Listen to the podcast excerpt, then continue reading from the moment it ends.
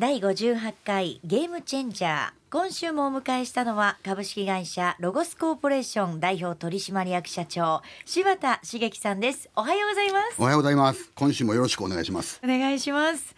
あの先週はアウトドアブームの現状注目の商品ロゴスの社会への取り組みなどのお話をいろいろとしていただきました。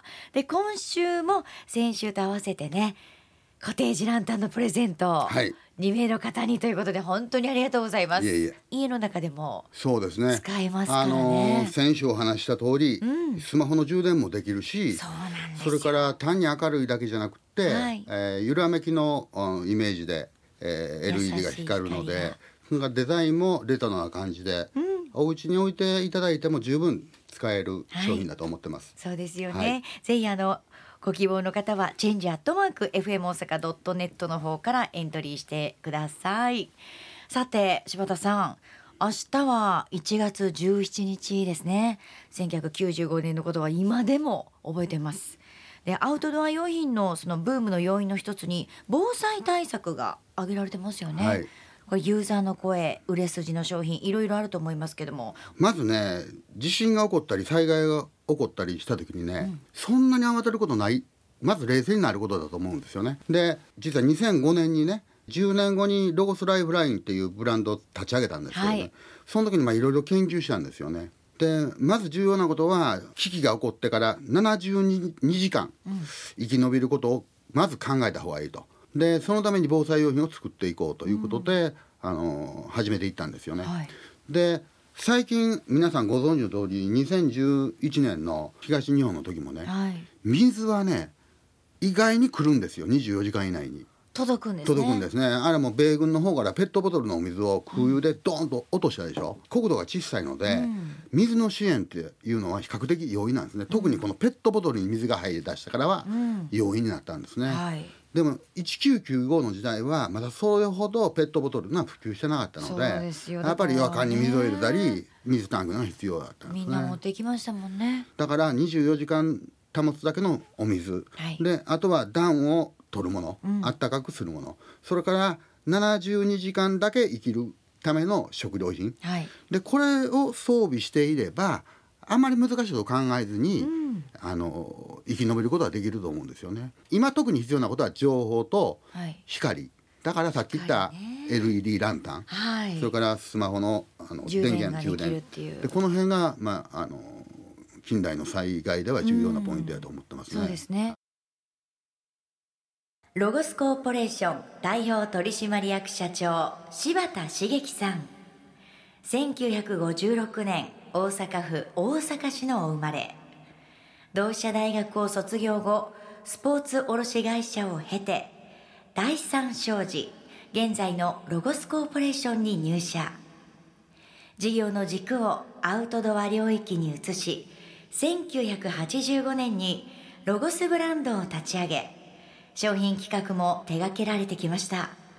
そして1998年、ロゴスコーポレーション代表取締役社長に就任されました。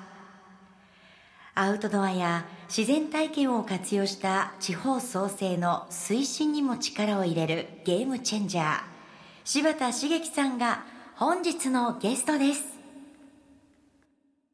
休日はどんな風にお過ごしなんでしょうあプライベートですか、はいプライベート。はねアウトドア行くんですか？もうこの年ですから、なかなかアウトドアにあの積極的に出ることは少ないんですけども、まあ、家族呼んでね、はい。あのもう孫も4人いてるんですけれども、うん。あの一緒にバーベキューやったりね、はい。であとはねあのネットで、ん。あのいろんなトレンドを見たりね。そういうのはまめにお休みの日に調べるんですか？結構見ますね。で直営店がねもちろん土日もやってるもんですから、日報が毎日来るんですよ。それに返事がいたり、若い従業員がわけのわからん単語が出てきたりすると、はいこれこれ何や？や？みたいなことで Google の検索にペーストをやって 調べてね。調べてそこに乗り遅れないっていうのがさすがだなと思います。そんなことばっかりやってますね。それはもう若い方からいろんな言葉も教えてもらうんですね。そう。であの現在、えーロゴスの副社長息子さんは、はい。あの以前は吉本興業であの社員さんでそうです。すよねマネージャーとして5年やってたんかな。ダウンタウンの浜田さんとかね。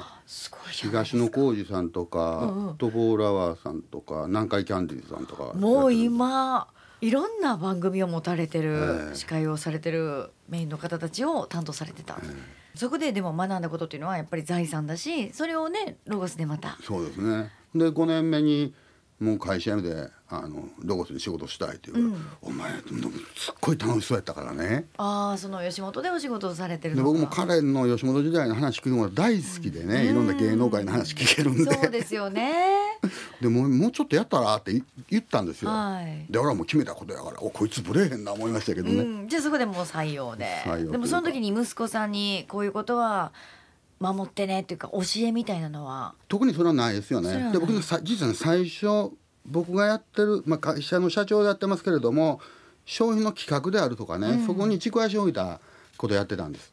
だからうちの息子もいずれやっぱり僕の歩んだ道を引き継ごうと思ってて、いろんな工場にえー連れて行ったりね営業先に一緒に同行したりやってたんですけども、まあ、とりあえず自分が今まで吉本でつあの培ってきた、はい。あの人脈っていうのも、うんほっとしまうのももったいないから一応広報という場を設けてですねでここでとりあえずやってみたらっていうふうに言ったんですよね。でやっぱりこっち慣れてるもんですからね。はい。でそっちでやったらいきなりいろんなところでコラボレーションで。あのコラボレーションとかやっぱり引っ張ってくるもんなんで、うん。でまあまあ成果上げてくるもんですから、はい。抜くに抜け抜かれなくなっていって。なるほどね。でやっぱり会社っていうのはその自分の得意分野で、ん。その磨いていけばいいし、うん強さを持っていけばええということがあったのでもういまだにほったらかしでそっちでやってますね。逆に僕わからないですねそっちの方は。いやでも本当にメディアに出る機会も増えたんじゃないですか。私柴田社長をいろんな番組で見ましたよ。あそうですか。はいすごあくパッションのある方だなと思って見てました。息子のおかげかもしれないですね。全国に直営店が79店舗あるそうですが、はい。もう実際に79店舗あったら行くの大変だと思うんですが、やっぱり足を運んでスタッフの方といろんなお話をする機会というのは設けてるんですか、コロナの前はあの最低年に1回あの店舗が回るようにしてます。やっぱり現場主義でね自分の目で見るようにしてるんですよね、だからあの行った時にアルバイトスタッフしかいいてない時があったりするとね「はいはいいらっしゃいませ」とか言われてね、うん。いやいやいやいやいや。そうそう黙って見てたらこう 一生懸命接客が始まったり。いいじゃないですか。それもふんふんって聞いて。ほんでなんか物を買わされたり 面白いからやっぱり買っちゃうんですよね。レジの対応を見てみたいんで。そういうのは結構ありますよ。そういうアルバイトの方に接する機会ってすごく大切だと思います、現場の声を聞くっていうのは多分これからもされると思うんですけど、はい。そこで徹底してることってありますか？やっぱりね僕いつも気ぃつけてるのは消費者目線でね、あのものを見るようにしてるんですよ。うちのあのお店をね。消費者の人がどう見ているかっていうことについては一消費者になれば分かる話で、はいあのそれが実は一番お店の運営では重要だと思ってるんですね。だからその客のふりをしてんじゃなくってそういった形で入っていけばいろんなことが見えてくるんですよね。やっぱり夢を売る会社ですんでね。ね。お店の中に生活感を見せたらダメだって言ってるんですよねだからレジに入った時にセロハンテープのこう巻いてるやつがあったりホッチキスがあったり、ペン立てがあったり向こう側に水色のバケツがあって中に雑巾が突っ込んでたりするとね、まあレジの外から見ると見えへんけどこれも絶対 NG ですね。ダメですね。だからそういうのはそういう視線で見てると見えてくるので、そこはやかましくやってますね。実際にこんなスタッフさんと働きたいっていうのがあると思うんですよ。やっぱりね笑顔がよくって、うん。それからあの親身になってね、はい。あの接してくれる人っていうのは大好きですね。だ何よりも柴田さんが笑顔素敵ですよ。あそう？お肌もチュルチュルです。ありがとう。もうだから社長につられて笑うみんな笑顔が増えるんちゃうかなって思いました。社員さんを含めね今20代30代のこの若い世代の皆さんにかけたい言葉っていうのはありますか？有言実行ってありますでしょ。はい。有言実行、不言実行、有言不実行、不言不実行。ん。この四つあると思うんですよ。で日本の美徳はね、ん。あしこさん覚えてるかな？あの男は黙って札幌ビールいうの。これは男はね、そのぐちゃぐちゃ言うなと、うん。で黙って俺についてこいみたいな、うん、黙って行動がものを言うみたいな男ができる人やったんですよ、はい。三船敏郎とか高倉の健さんとかね、はい。なんか渋い黙ってる寡黙ない感じでしょ、うんうんあれ不言実行ですよ。あでそれが美徳とされてんけど、はい。やっぱ欧米になってくると有言実行ですねバーンと目標を言うてその通り実行して行動していくというのが、やっぱり一番尊敬されるしかっこええと。で黙って物事を成し遂げていく。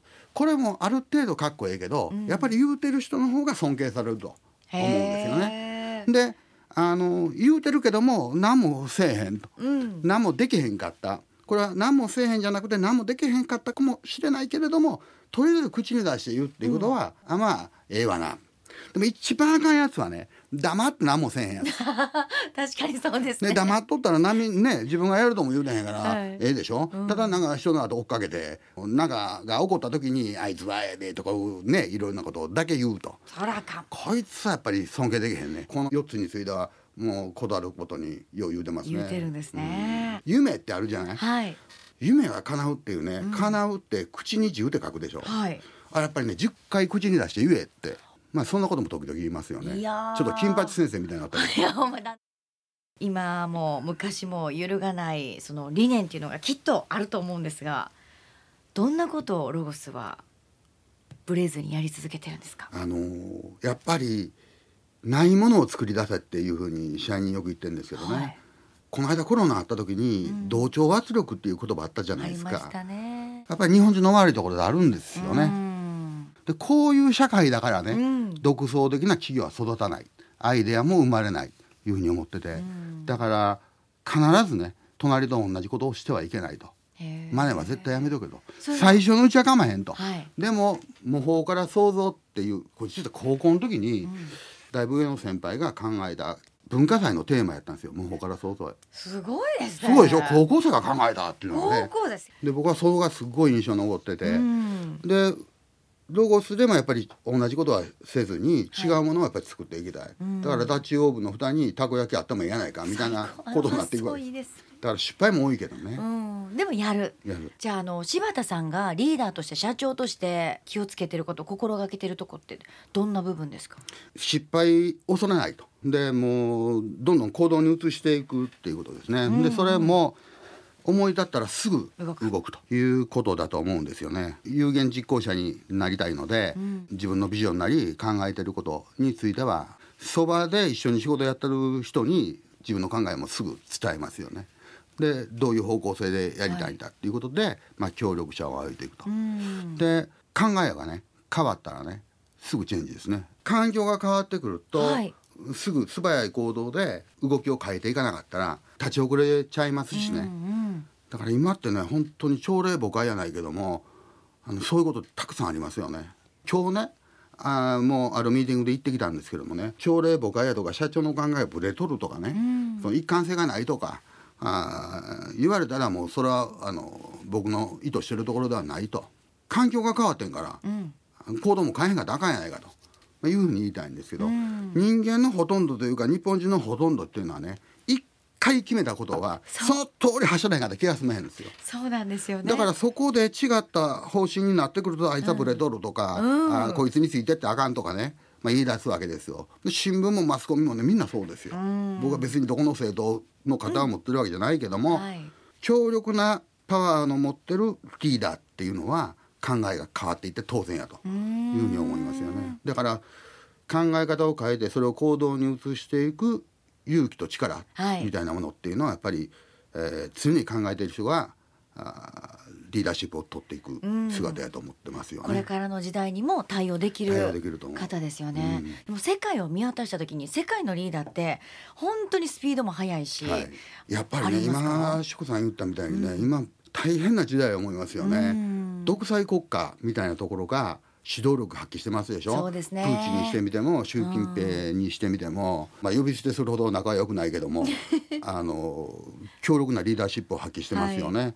でこれやっぱり長くやってるし、その国が右向け向けで動いちゃうんですよね。ちゃん。でところが民主主義の国家で特に超民主主義の日本はね、うん。何事も手続きに時間がかかって決断できないと。遅で一旦決断してしまっても、はい。い、ろんな勢力でその足を引っ張ると、ん。でなかなかあの全員が同じ方向を向けない、うん。で民主主義やっぱり危機やっていう話もあるけれども、まあ、大変な時代に来てるなっていうのは思いますよねあのロゴスは2015年でしたよね。経団連にはい。入会をされました、アウトドア業界では初めてのことなんですよね。そうなんですよね。すごいこと大阪の中小企業で経団連って入れんのって思ったんですけどね。まあお誘いかかったんで、はい。あのー入会させてもらいましたやっぱりそのコロナ禍でねいろいろ経済の活性していかないといけない部分もあったり観光もそうですよね、はい。全てが止まってしまったので関西にとってはかなりこれ重要な問題だと思うんです、うん。関西以外ももちろんそうですけども。リブート再起動させるんじゃなくてこう変換させていかなあかんとおっしゃってましたけども、さらに前に進んでいく変換させるために必要なことって何だと思いますか？やっぱりね自分の強さって言いますが企業の強さ、うん。それが個人で自分のやっぱりできること、うん。で自分自身で光っているところやっぱ探すことでしょうね。でそこを磨くことでしょうねこれ難しくないですか？それってねうん。わり、かし「祝さん最近頑張ってるよね。こここの間聞いたらここが良かったよね」って言われた時にはい。幸福っていうか嬉しい気持ちになるじゃないですか。はい。そこですよねきっと。そこを深掘りしていったらいいんですよね。あの MC の場合はね、そういったまあある考えであるとかある事象について語るわけでしょ、その語り方伝え方っていうのが人の心に刺さって響いたわけですからね、そのやり方っていうのはやっぱり自分の強みだと思うんですよね。でそこのところをこう深くうしていけば、はいあので研ぎ澄ましていけばですね自分だけの形になっていくようにそう思うんですよね。まあロゴスという会社もそういうところで、うんあの特色を出していこうとはいいうことで今まで来てるんで、もうまあ、もちろんね全部うまくいってませんよ。えー？失敗もあるんですけれども、やりながらやっぱりそこのところはブレずにやってるつもりはしてますね。ゲームチェンジャー2週にわたって株式会社ロゴスコーポレーション代表取締役社長柴田茂樹さんをお迎えして進めてきました。あの倒産の危機があったりとか、まあ、災害やコロナ日々のクレームもそうです。ピンチに陥る局面っていうのは今までたくさんあったと思うんですよね。そんな際に気をつけていることで自分を奮い立たせる術などありましたか？いつもね、あのそういう局面が起こった時に、はい全部やったか？大丈夫か？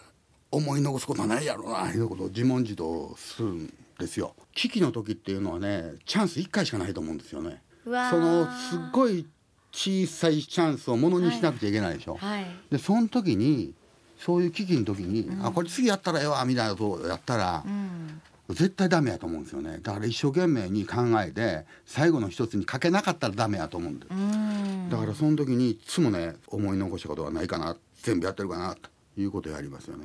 ちょうどあの2011年の東日本の時にはい。仙台にお店があったもんですから、あの秘書の吉田というのにあの自宅から電話して、で地震が起こってるから店舗の方の状況をすぐ聞きなさい、はい。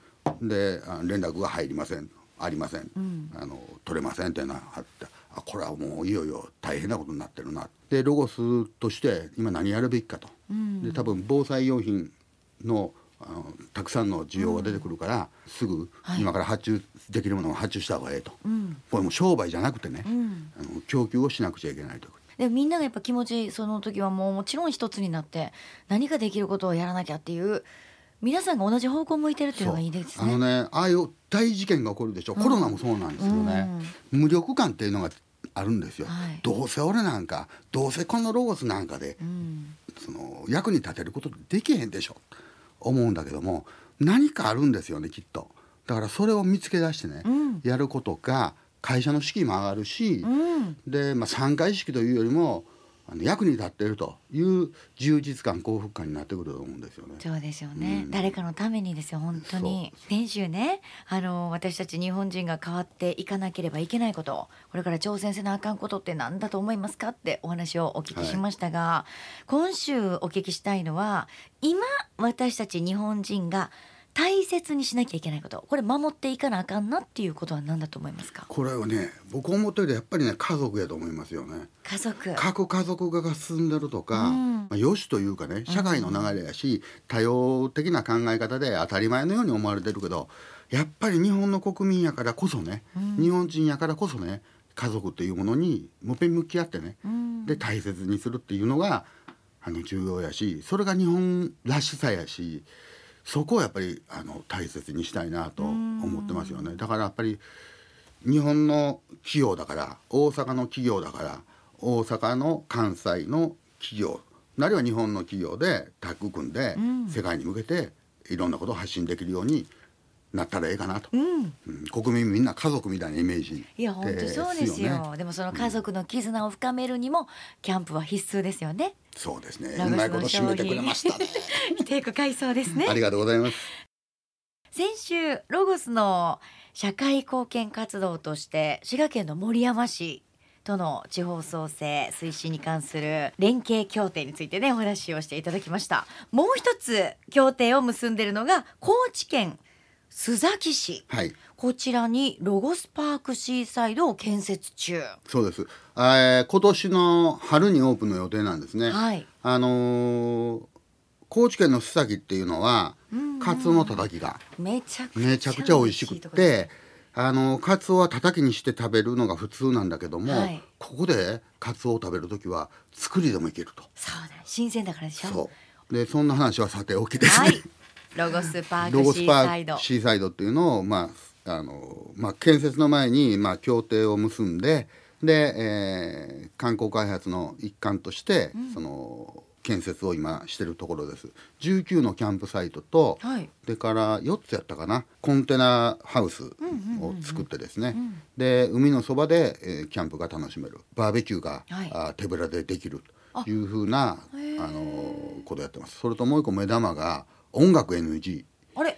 だからあのーね。若い人がギャーギャーとこう騒ぐっていうのはもう禁止。はい。であのーもう夜は真っ暗。自然の、あー静けさって言いますかね。それを体験してもらうということをコンセプトにやってますね。でもともとあの京都の城陽市でロゴスランドっていうのがはい。ありましてね、ありますね。でその時のあのいろんなあのコンテンツであるとか、あーやり方みたいなことがあー行政の目に留まってですね、えーぜひ高知県でもやってくれないかということで、それでオファーが来たんですはい、ね、終わって始めることになったんです。では最後になりますがリスナーの皆さんに向けて柴田さんメッセージいただけますか？はい、ちょっとコマーシャルになりますけどロゴスの製品っていうのはやっぱり家族の絆みたいなことが、まあ、根底にあります。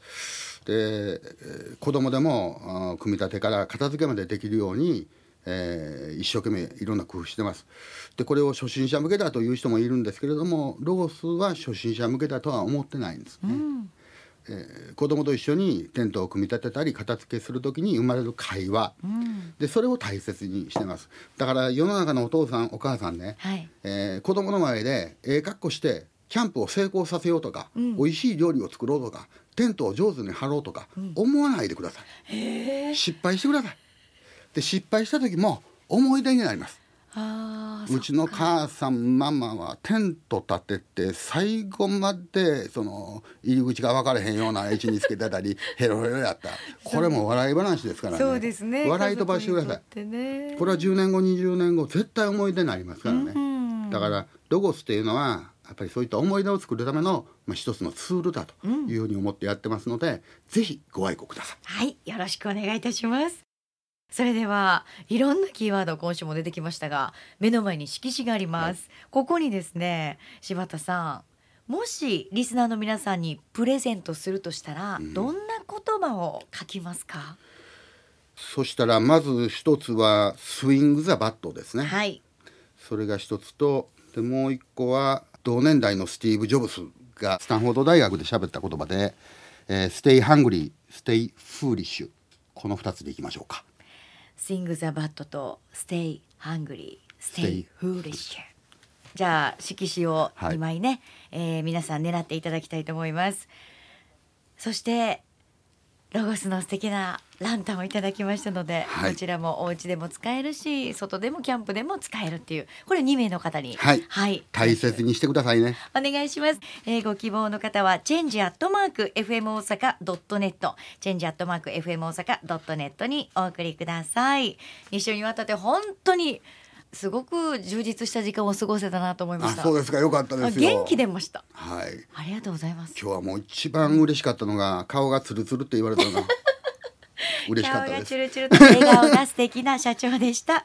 株式会社ロゴスコーポレーション代表取締役社長の柴田茂樹さんをお迎えしてお送りしました。また来てください。はいありがとうございます。